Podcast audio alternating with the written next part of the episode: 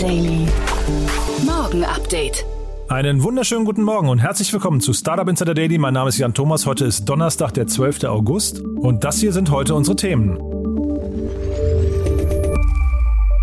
Der Stand der Neugründungen in Deutschland ist dramatisch niedrig. Facebook Dating bekommt das neue Feature Audio Chats. Coinbase übertrifft die Erwartungen der Analysten. Deliveroo präsentiert 82% mehr Umsatz und Krypto-Hacker erbeuten bei Poly Network über 600 Millionen Dollar. Heute bei uns zu Gast im Rahmen der Reihe Investments und Exits ist Jenny Dreier von EQT Ventures. Und wir haben drei richtig coole Themen besprochen, unter anderem die 11 Millionen Runde für Affilio, da schon mal der Hinweis, Till Oltmanns, der Co-Founder oder einer der Co-Founder von Affilio, wird auch bei uns zu Gast sein in den nächsten Tagen. Aber ich habe mit Jenny auch über zwei andere Themen noch gesprochen, unter anderem eins aus dem Quick Delivery Bereich, nämlich Arrive in München hat eine Runde abgeschlossen. Ja, also ziemlich cool gewesen, muss ich sagen. Und bevor wir einsteigen in das Gespräch, nochmal kurz der Hinweis auf die Nachmittagsfolge. Bei uns zu Gast ist Andreas Reuss. Er ist der CCO von FinDeep Connect. Er war ja neu schon mal hier zu Gast. Damals im Rahmen der 22 Millionen Runde von FinDeep Connect. Und jetzt heute geht's um die Übernahme. Ihr habt ja vielleicht mitbekommen, FinDeep Connect hat einen Mitbewerber aus Spanien übernommen. Wir sprechen über die ganzen Details. Ähm, ist ein super interessantes Gespräch geworden. Natürlich, weil das Thema M&A-Transaktionen bei Startups gerade eben irgendwie on vogue ist gibt es ziemlich viele Learnings und Andreas hat äh, ja ziemlich viele Details geteilt, von daher sehr, sehr spannend finde ich. Und bei uns zu Gast ist Simon Zülke, er ist der Co-Founder von Vanilla Steel. Und da geht es um das Thema Stahlhandel im Internet beziehungsweise den Aufbau einer Handelsplattform für industrielle Materialien. Und dort gab es eine Seed-Finanzierungsrunde in Höhe von 4 Millionen Dollar, unter anderem vom June Fund. Ja, und wir haben über die Details und über die Hintergründe gesprochen. Von daher zwei richtig coole Gespräche, die dann ungefähr ab 14 Uhr hier auf dem Kanal. Jetzt gehen wir rein in die Nachrichten mit Anna Dressel. Die kommen wie immer nach den Verbraucherhinweisen und die kommen wie immer jetzt.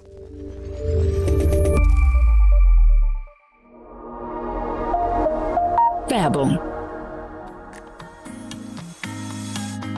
Diese Folge wird präsentiert von Zukunftsready dem Podcast mit spannenden Gästen aus dem gesamten deutschen Startup-Ökosystem. Host Alex von Frankenberg vom Hightech Gründerfonds spricht in seinem Podcast Zukunftsready mit Menschen, die sich beruflich mit der Zukunft beschäftigen. Es geht um Startups, Mut, disruptives Denken, Innovation und Digitalisierung und wie genau diese Themen in Deutschland vorangetrieben werden können. Spannende Einblicke, klare Meinungen, Denkanstöße mit dem Fokus auf Opportunities. Ihr wollt zum Beispiel wissen, was die Stadt Oldenburg mit den dort ansässigen Unternehmen CW, Büfer und EWE Startups zu bieten hat? Dann hört in die aktuelle Episode rein unter www.htgf.de slash podcast slash zukunftsready slash.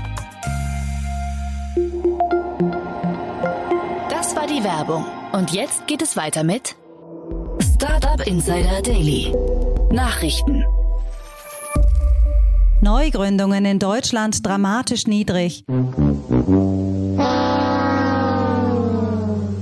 Laut der Untersuchung Global Entrepreneurship Monitor, die für das Bundeswirtschaftsministerium vom RKW Kompetenzzentrum gemeinsam mit der Leibniz-Universität Hannover erstellt wird, zählt Deutschland im internationalen Vergleich zu den Ländern mit den wenigsten Firmengründungen. Demnach kommt Deutschland beim Vergleich der Gründerquoten nur auf Platz 41 von 43 untersuchten Ländern und damit nur kurz vor den Schlusslichtern Italien und Polen. Für die Studie wurden insgesamt 136.000 Personen befragt. Ja, meine Damen und Herren, ich will gar nicht lange drumherum reden. Die neuen Quartalszahlen stehen an. Deliveroo mit 82 Prozent mehr Umsatz. Der britische Essenslieferdienst Deliveroo hat seine Zahlen für das erste Halbjahr 2021 veröffentlicht. Nach seinem eher schleppenden Börsengang Ende März diesen Jahres kann das Unternehmen nun mit einem deutlichen Umsatzwachstum überzeugen. Im Vorjahresvergleich stieg der Umsatz um 82 Prozentpunkte auf umgerechnet 1,1 Milliarden Euro. Der Lieferdienst verzeichnet nach eigenen Angaben 7,8 Millionen Kunden weltweit und arbeitet mit 136.000 Restaurants zusammen. Nach Bekanntgabe der Halbjahreszahlen stieg die Aktie von Deliveroo zwischenzeitlich um mehr als 9 Prozent und erreichte den höchsten Wert seit seinem Börsendebüt. No, we are showing very healthy growth. Coinbase übertrifft Erwartungen. Die Trading-Plattform für Kryptowährungen Coinbase hat ebenfalls ihre Quartalsergebnisse veröffentlicht und im zweiten Quartal einen höheren Umsatz gemeldet als von Analysten erwartet. So stieg der Umsatz in den USA auf 2,23 Milliarden US-Dollar und der Nettogewinn auf 1,6 Milliarden Dollar, was einem Anstieg von fast 4.900 Prozent gegenüber dem Vorjahr entspricht. Auch die Zahl der monatlichen Transaktionsnutzer konnte auf 8,8 Millionen gesteigert werden. Ein Wachstum von 44 Prozent gegenüber dem Vorquartal. Everybody be cool, this is a robbery! Krypto-Hacker erbeuten 600 Millionen Dollar. Über eine Lücke haben Hacker umgerechnet 600 Millionen Dollar, knapp 510 Millionen Euro in mehreren Kryptowährungen bei Poly Network gestohlen. Das US-Unternehmen hat sich auf den Transfer von Kryptowährungen spezialisiert, dementsprechend waren auf der eigenen Plattform große Summen an Geld im Umlauf. Die Sicherheitsvorkehrungen auf dem Wechselnetzwerk waren zwar hoch, dennoch gelang einigen Hackern einen dreistelligen Millionenbetrag zu erbeuten. Sie leiteten die Einlagen von Zehntausenden Kunden auf ihre eigenen Konten um. Betroffen sind von dem Angriff verschiedene Blockchains wie Ethereum und Binance. Mit einem offenen Brief auf Twitter wandte sich Poly Network daraufhin an die Hacker und bat sie, die gehackten Assets zurückzugeben und drohten mit rechtlichen Folgen.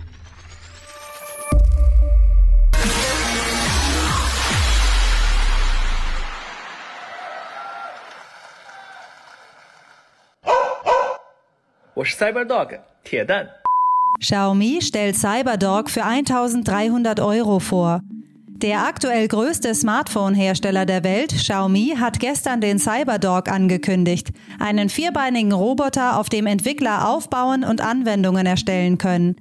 Die Maschine, die einer kräftigeren Version von Boston Dynamics Spot ähnelt, soll die Open Source Community und Entwickler weltweit begeistern, die so Anwendungen für die neue Hardware-Plattform realisieren sollen.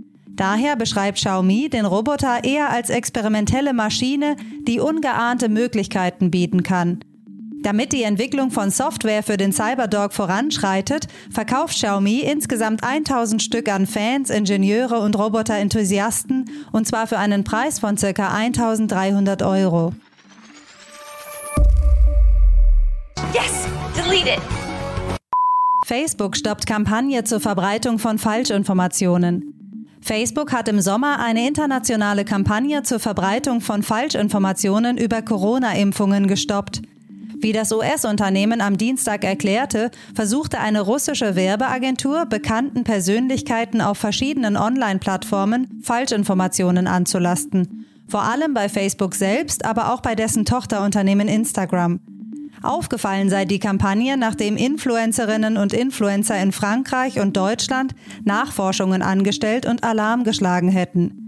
Die Falschinformationen sollten demnach vor allem in Indien, Lateinamerika und den USA verbreitet werden und Corona-Impfstoffe in Verruf bringen, über deren Zulassung zu dem Zeitpunkt debattiert wurde. Facebook hatte laut eigenen Angaben im Juli 65 Konten von der Online-Plattform und 243 Konten auf Instagram entfernt, die mit der Kampagne in Verbindung standen. Facebook Dating bekommt Audio-Chats. Nachdem vor allem während der Corona-Pandemie sämtliche Dating-Apps einen Boom erlebten, wollte auch Facebook mit dem plattformeigenen Dating-Service durchstarten. Während man bei den meisten Apps wie Tinder und Co. vor allem miteinander schreibt, will Facebook Dating jetzt durch eine Audio-Chat-Option durchstarten. Wie Alexandro Voicer, Technology Communications Manager bei Facebook, verkündete. Voicer erklärt, dass Nutzerinnen und Nutzer, die sich gegenseitig gematcht haben, ab sofort mit dem gewünschten Gegenüber per Audio-Chat in Kontakt treten können. Hierfür müsste eine der beiden Personen nur eine Einladung verschicken. Nimmt der andere User diese an, kann der Call starten. Trotzdem stehen viele Nutzerinnen und Nutzer dem Feature skeptisch gegenüber. So sollen in New York gerade mal 276.000 Menschen den Facebook Flirt Service nutzen.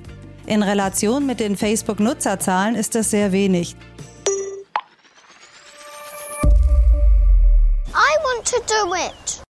Google und Amazon streiten um 10 Milliarden Dollar Auftrag der NSA. Microsoft hat Beschwerde gegen die Vergabe eines Cloud-Auftrags der NSA eingereicht, der an Amazon gehen soll. Einen ganz ähnlichen Deal hatte Amazon bereits zu Fall gebracht, der zwischen dem US-Pentagon und Microsoft stattfinden sollte. Bei dem Auftrag zwischen der NSA und Amazon soll es um die Auslagerung von Daten und deren Management von ihren eigenen Servern auf eine externe Cloud-Infrastruktur gehen. Dieser Auftrag würde dem E-Commerce-Konzern rund 10 Milliarden US-Dollar einbringen. Auch dieser Beitrag ist ähnlich hoch wie zuvor zwischen dem Pentagon und Microsoft. Als Begründung für die Beschwerde gibt Microsoft an, dass die NSA für ihr Wild and Stormy genanntes Projekt den Cloud-Markt nicht ausreichend evaluiert habe. Der US-Rechnungshof Government Accountability Office, GOA, wird Ende Oktober über die Klage von Microsoft entscheiden. You know, you screw up, you pay the price. Amazon haftet für Schäden durch Produkte von Dritthändlern. Im Zuge eines Streits zwischen Amazon und der US-Verbraucherschutzbehörde CPSC macht der E-Commerce-Riese ein erstes Zugeständnis. Ab dem 1. September wird Amazon Ersatzzahlungen an Kunden leisten, die durch Produkte seiner Marktplatzhändler geschädigt wurden. Vorgesehen sind bis zu 1000 US-Dollar Ersatz für Sach- und Personenschäden, die bei Marktplatzprodukten ohne erforderliche Sicherheitsbestimmungen entstanden sind. Die Regelung gilt zunächst nur für die USA, soll aber auf weitere Länder ausgedehnt werden. Die Verbraucherschutzbehörde sieht die Anzahl der Produkte, bei denen die Gefahr schwerer Verletzungen oder des Todes bestehe, im Hunderttausenderbereich. Nach einer kleinen Werbepause geht es weiter im Programm mit den Kurznachrichten. Wusstest du, dass es Startup Insider Daily auch als täglichen Newsletter gibt? Montags bis freitags jeden Morgen pünktlich um 8 Uhr die wichtigsten Nachrichten des Tages aus der deutschen und internationalen Startup-Szene. Für dich recherchiert auf über 500 Nachrichtenseiten und redaktionell zusammengestellt, damit du nichts verpasst. Kostenlos abonnieren auf www.startupinsider.de.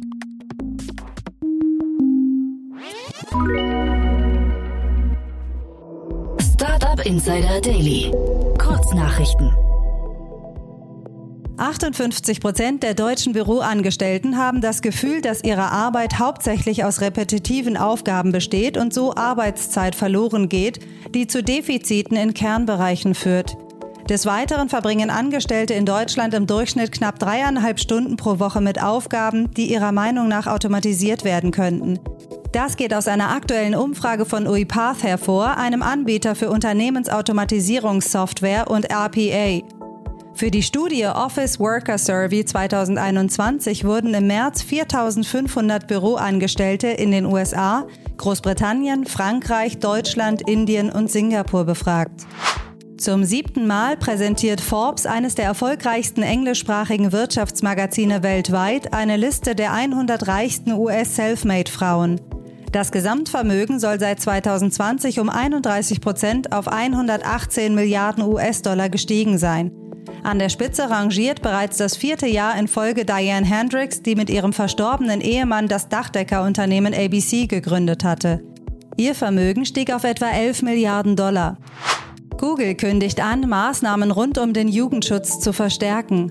Zu den angekündigten Neuerungen gehört, dass die standardmäßige Upload-Einstellung von Videos für Nutzer im Alter unter 18 Jahren auf Privat gesetzt wird. Wikileaks-Gründer Julian Assange erleidet Rückschlag im Streit um Auslieferung in USA. Eine Richterin ist der Einschätzung eines Psychiaters zur Suizidgefahr des Wikileaks-Gründers nicht gefolgt. Die USA ziehen die Unabhängigkeit des Psychiaters bei der Beurteilung von Assanges Gesundheitszustand in Zweifel und wollen seine Aussage als unzulässig einstufen lassen. Der legendäre Heimcomputer Amiga 500 aus dem Jahr 1987 wird in Form einer kleinen Retro-Konsole neu aufgelegt. Die Mini-Konsole wird vom Unternehmen Retro Games hergestellt und als The A500 Mini vermarktet. 25 Amiga-Klassiker sollen direkt in dem kleinen Nachbau integriert sein. Darunter die Spiele Worms, The Chaos Engine, Another World und Simon the Sorcerer. Und das waren die Startup Insider Daily Nachrichten von Donnerstag, dem 12. August. Jetzt geht es weiter im Programm mit Investments und Exits. Startup Insider Daily. Investments und Exits. Präsentiert von Beiten Burkhardt, euren Partnern von der ersten Beteiligungsrunde bis zum erfolgreichen Exit. Ja, eine gut erholte, gut gelaunte Jenny Dreier ist bei uns von EQT. Hallo Jenny. Ja, absolut. Danke dir. Hallo. Freue mich sehr, dass du wieder da bist. Und äh, ja, gerade schon äh, kurz, äh, kurz im Vorfeld gesprochen. Wir haben drei richtig coole Themen. Ähm, bei dem einen bin ich ein bisschen skeptisch, aber wir wollen ja hier den Gründerinnen und Gründern eine Bühne bauen. Von daher, wir wollen gar nicht das zu sehr äh, äh sag mal, kritisch hinterfragen. Wir sprechen über den ganzen Bereich Quick Commerce und eine, ja, ich glaube, Erweiterung von Quick Commerce. Ne? Da, da, da gibt es jetzt so die neuesten Facetten, glaube ich, die sich auftun. Ne? Genau, nicht ganz so quick, wie wir es von Gorillas und Flink gewohnt sind, also nicht in zehn Minuten, aber wir sprechen über Arrive. Ähm, die liefern immer eine, innerhalb von 60 Minuten, aber eben auch andere Produkte. Ähm, eine Münchner Company, ähm, bei der es weniger darum geht, so deinen Supermarkteinkauf zu liefern, sondern äh, Produkte wie Elektronik, wie ähm, Geschenke, wie Kosmetik, ähm, also Dinge, die man wahrscheinlich auch nicht immer äh, innerhalb von zehn Minuten braucht. Und ähm, was hier ganz spannend ist, dass es auch sehr schnell geht. 468 hat im Frühjahr investiert, eine kleine ähm, Pre-Seed-Runde gemacht und jetzt ähm, haben vor dem Sommer oder jetzt gerade wurde es announced, La Familia und Bolderton nochmal mit einer richtigen Seed-Runde nachgelegt.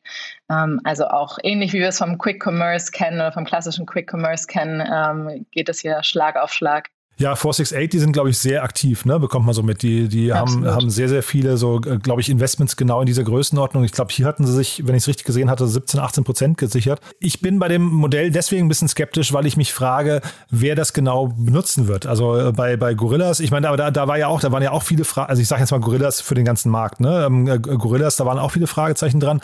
Siehst du hier Menschen, sag mal, ein erweitertes Produktspektrum kaufen äh, über einen Schnelllieferservice? Ich glaube, wir gewöhnen uns immer mehr daran, dass, ähm, dass wir Dinge so schnell wie möglich bekommen können oder sehr, sehr schnell bekommen können. Und äh, ähnlich wie bei Gorillas, also braucht man jetzt alle Lebensmittel innerhalb von zehn Minuten? Nee, natürlich nicht. Aber ich glaube genau äh, eben aus dieser Quick Commerce Supermarkt-Lieferungsrichtung äh, kommt eben auch dieser Konsumentenbedarf, äh, jetzt zu sagen, naja, warum kann ich dann nicht mein ähm, iPhone-Ladegerät oder ähm, die Kosmetik, die mir die gerade leer geworden ist im Badezimmer, schnell innerhalb von einer Stunde zumindest mir liefern lassen? Und ich glaube, ja, das ist, äh, da, da sind wir einfach immer verwöhnter. Und deswegen glaube ich persönlich da schon dran. In den USA sieht man das ja auch mit ähm, Darkstore, wo wir tatsächlich vor drei Jahren ähm, investiert haben in das USB. Darkstore besser bekannt als Fast AF, das ist das Consumer-Produkt. Sieht sehr, sehr ähnlich auch aus zu Arrive. Da gab es schon äh, einige, einige, die sich auf Twitter da ein bisschen drüber lustig gemacht haben, wie ähnlich sie sich sehen. Ähm, aber hier funktioniert das Modell schon sehr, sehr gut ähm, und ist auch schon in ähm, ja, viele, viele Städte ausgerollt. Ich glaube, wenn man da einmal sich als Konsument dran gewöhnt hat, gibt es da auch äh, kaum ein Zurück. Die Unit Economics sind natürlich auch hier das ähm, Kernfragezeichen. Ähm, aber ich finde es erstmal sehr spannend, dass wir jetzt vom, vom Quick Commerce äh, im, im Supermarkt Delivery auf andere Bereiche auch übergehen. Nee, hast du vielleicht auch total recht, ja. Ich ähm, ich meine, man fragt sich ja immer, äh, wie man Amazon überhaupt Paroli bieten kann. Ne? Und wahrscheinlich ist das hier genauso einer der Punkte, wo man sagt, man kann eben durch die Geschwindigkeit vielleicht punkten. Ne? Genau. Und die, genau die Frage, wie können eigentlich kleine Shops, D2C-Brands, ähm, lokale Stores oder lokale Brands mithalten mit Amazon? Wie können, ähm, wie können die dem Kunden dieses Prime-Erlebnis, ähm, ähm, an das wir uns ja auch schon wahnsinnig gewöhnt haben, eben auch bieten, wenn man nicht auf Amazon ähm, gelistet ist oder über Amazon verkauft? Und siehst du das hier mal in Richtung Plattform auch ähm, wandern, dass die halt sagen, wie du es gerade angedeutet hast, die connecten oder die öffnen sich für lokale Shops und sind dann eine Art Lieferinfrastruktur? Oder bauen die eher, ich habe von Micro-Fulfillment-Centern gelesen, äh, also bauen die quasi einfach nur einfach äh, Hubs auf, wo dann quasi, ich weiß nicht, ähnlich wie bei Amazon einfach Waren drin liegen? Ich, ich gehe davon aus, dass es, ähm, ich kenne jetzt die Pläne von äh, Arrive nicht genau, aber Darkstore slash Fast AF in den USA kommt genau aus der Richtung, die erst eben mit diesen Darkstore, mit diesen Micro-Fulfillment-Centern angefangen haben und dann erst so in das Kundenprodukt gegangen sind oder in das Endkonsumentenprodukt gegangen sind. Ich glaube, das macht absolut Sinn, da die Infrastruktur zu bauen, um es eben den kleineren Brands zu ermöglichen, den gleichen Kundenservice äh, zur Verfügung zu stellen. Und vielleicht nochmal eine Frage zu den Kundenakquisekosten. Die sind doch wahrscheinlich in so einem Bereich relativ hoch. Ne? Wenn man so der First Mover ist in so einem Bereich und dann erstmal so den, das ist ja dieser ganz, dieses ganze Thema Blue Ocean, ne? dann irgendwie anfängt, äh, äh, dann irgendwie den Kunden zu erziehen. Ähm, da hat man wahrscheinlich erstmal ja, was, relativ hohe Kosten, die auf einen zukommen. Ne? Denke ich auch. Da sind wir auch wieder beim Thema Unit Economics bei Supermarktlieferungen, das kann man mal eben schnell ausprobieren, weil jeder braucht da irgendwas. Ähm, äh, Im Zweifelsfall sitzt man mit Freunden beim Abendessen zusammen und denkt sich, oh, jetzt so ein Eis wäre schön und dann hat man gerade über Gorillas gesprochen und dann probiert man es eben mal aus. Das ist natürlich bei den Produkten, die auf Arrive angeboten werden, jetzt nicht ganz so, äh, ja, nicht ganz so intuitiv. Ähm, nichtsdestotrotz glaube ich schon, dass es ähm, mit der Erweiterung der Produktpalette auch so viele Use Cases gibt, dass das ähm, einfacher wird und eben ja, je mehr man darüber hört, auch, ähm, auch die, die, die, die Customer Acquisition Cost runtergehen. Aber ich glaube, anfangs ist da noch viel Kundenbildung, ähm, ähm, also Customer Acquisition, sagt man ja auf Englisch so schön, ähm, notwendig, damit das zum Laufen kommt.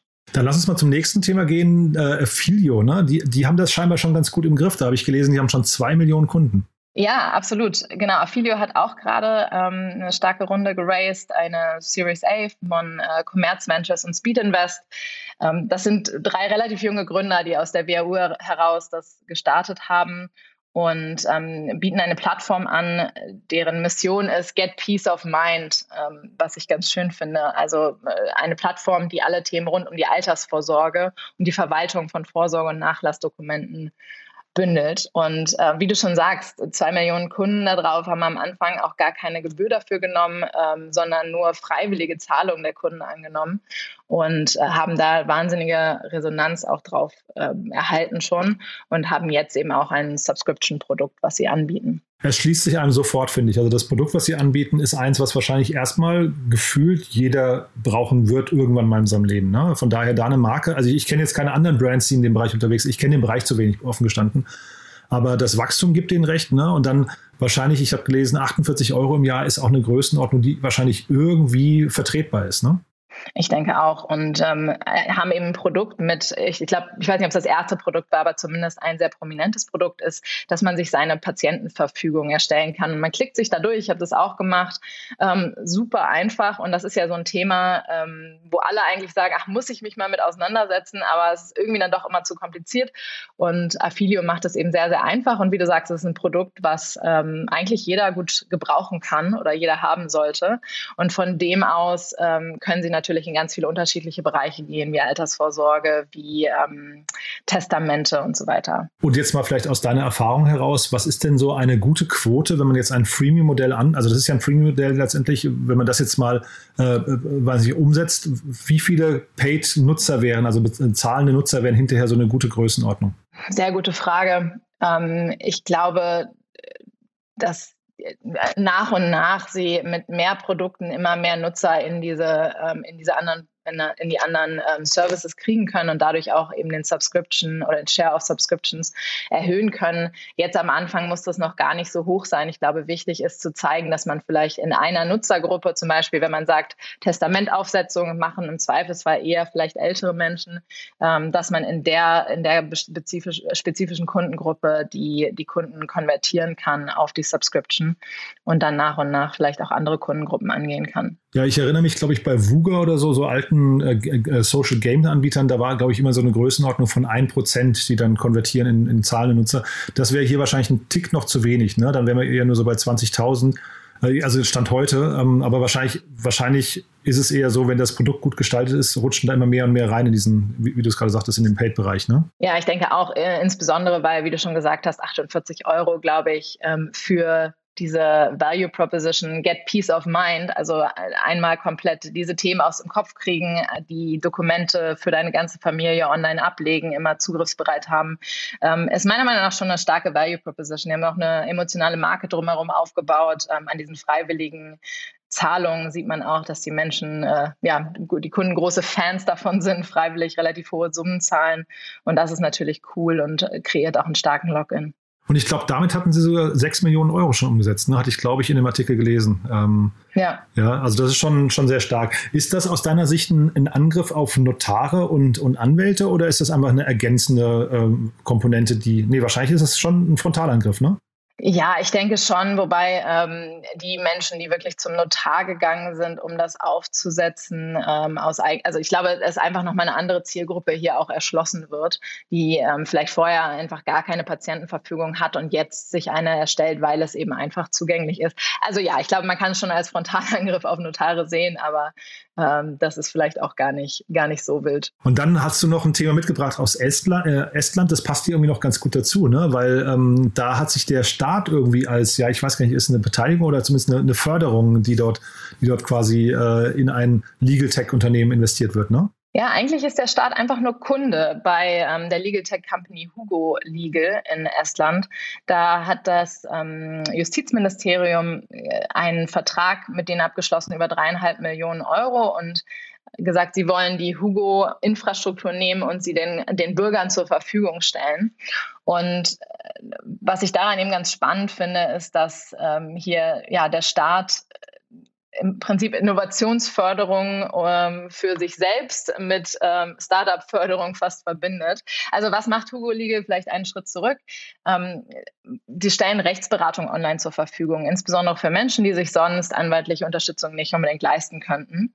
Und das ist einerseits ein Marktplatz, ähm, für Anwälte und andererseits ein Lawbot as a Service, also ähm, wo man sich eben ja rein elektronisch äh, Rechtsdienstleistungen, Rechtsdienstleistungen in Anspruch nehmen kann. Und der, der Staat hat jetzt eben gesagt, wir, wir möchten diese, diese Lösung unseren Bürgern zur Verfügung stellen, allen, die unter einem bestimmten Level verdienen, um ihnen so, um, um so allen Menschen ähm, Rechtsdienstleistungen zugänglich zu machen. Und erstmal ist das natürlich aus so einem Purpose-Gedanken auch, auch sehr, sehr spannend als Company. Andererseits ähm, habe ich so drüber nachgedacht, wie cool das eigentlich ist, dass sich der Staat so als erster Kunde ähm, einfach mal anbietet und, ähm, und, und dadurch so die, die, die Startups fördert. Weil das ist, glaube ich, was, wo wir in Deutschland noch signifikant besser werden können. Hast du mir das geschickt hast? Ich habe mich schon gefragt, ob ich irgendein Beispiel kenne, äh, was, was mir untergekommen ist, von Startups, die in so einer Größenordnung äh, in Deutschland den Staat als Kunden haben. Ich weiß nicht, ob dir, ob dir eins bewusst ist. Ich kenne keins aus jüngerer Geschichte. Oh, da erwischte mich jetzt auch. Ich wüsste, also ich, ich glaube auch nicht, dass mir jetzt spontan eins einfällt.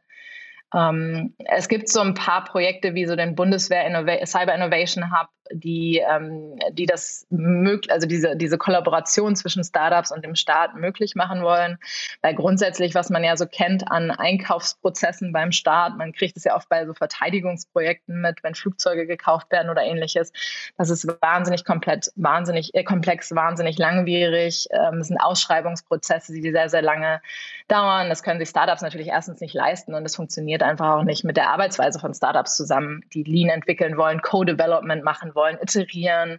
Ähm, und äh, das macht es auch für AdTech-Startups, Legal-Tech-Startups, ähm, Cybersecurity, Defense-Tech-Themen wahnsinnig schwer in Deutschland. Ich glaube, wir verpassen auch was. Einerseits eben Innovationspotenzial auf der Seite des Staates und andererseits auch eben die Möglichkeit, Startups einfach zu fördern. Insbesondere mit Blick auf die bevorstehende Bundestagswahl vielleicht ein ganz spannendes Thema, äh, über das man mal nachdenken kann. Ja, also man würde sich einfach wünschen, solche Nachrichten quasi in Deutschland jede Woche einmal zu lesen, ne? dass man einfach sagt, boah, ist schon wieder ein Projekt, von dem man nicht wusste, dass es überhaupt gibt, dass irgendeiner weiß nicht, Innovationsförderung oder, oder Zielgruppe auch nur zugutekommt. Hier reden wir ja jetzt über Menschen, die sich ansonsten äh, Rechtsberatung nicht leisten könnten. Aber weißt du, uns fallen ja wahrscheinlich so viele Themen ein, wo man einfach sagt, da gibt es coole Startups, die bräuchten aber nur einen coolen Push und da ist natürlich der Staat als Auftraggeber eigentlich die beste Adresse, ne?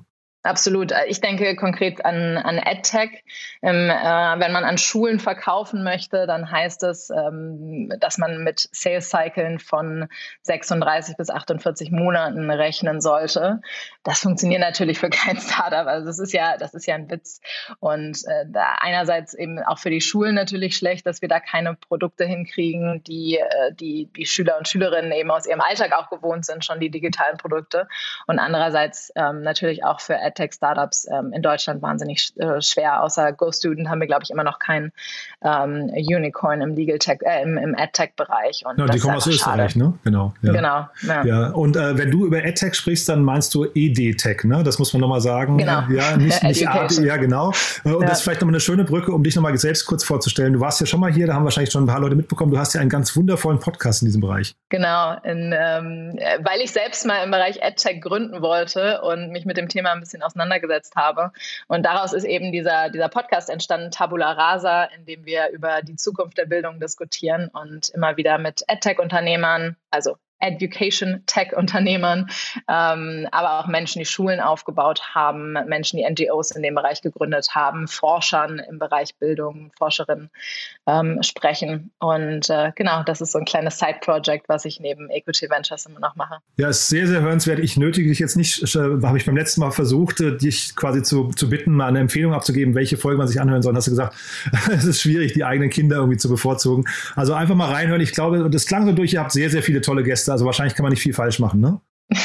Danke dir. Ja, ich glaube, für, für die, ähm, die Startup-Szene sind wahrscheinlich einige der, ähm, der Berliner AdTech-Gründer, wie zum Beispiel der Amboss-Gründer, ähm, so die spannendsten Folgen. Die, ähm, das Amboss-Team ähm, geht, ich glaube, die waren ja auch schon mal bei, bei dir im Podcast, ne? Ähm, die, die so den, den ganzen Medical Education-Markt angehen, glaube ich, ein, ein ganz, ganz cooles Produkt das wäre zum Beispiel eine Folge, die sich, glaube ich, lohnt. Und ich glaube, Gregor Gysi äh, ist dir in Erinnerung geblieben. Ne? Genau. Ja, cool. Das war der herausforderndste Gast von allen bis jetzt. Ja, cool. Du, äh, Jenny, hat großen Spaß gemacht. Das waren jetzt drei äh, Themen im Schnelldurchlauf, aber ich finde, sie haben irgendwie, also haben alle einen, einen guten Spirit, finde ich. Und äh, wie gesagt, du hast ja schon quasi der Appell an die Bundesregierung oder an die künftige Bundesregierung. Da geht, was das Thema äh, Staat als Kunde angeht, äh, geht, glaube ich, in der Startup-Szene noch viel mehr. Ne? Absolut. Super. Du, vielen Dank, dass du da warst und dann freue ich mich aufs nächste Mal, ja? Danke dir. Bis zum nächsten Mal. Dieser Beitrag wurde präsentiert von Beiten Burkhardt, den Venture Capital Experten. Maßgeschneiderte Beratung von der Gründung bis zum Exit. Startup Insider Daily, der tägliche Nachrichtenpodcast der deutschen Startup-Szene. Ja, das war's für heute Vormittag. Das war Jenny Dreier von EcoT Ventures. Vielen Dank nochmal, Jenny. Und ja, vielen Dank auch Anna. Hat großen Spaß gemacht, finde ich. Und äh, ja, wir hören uns nachher wieder. Um 14 Uhr geht's weiter hier auf dem Kanal. Dann, wie gesagt, mit Andreas Reuss, dem CCO von FinLeap Connect und mit Simon Zülke, dem Co-Founder von Vanilla Steel. Es lohnt sich. 14 Uhr, wie gesagt, hier auf dem Kanal. Ich hoffe, wir hören uns. Bis nachher. Ciao, ciao.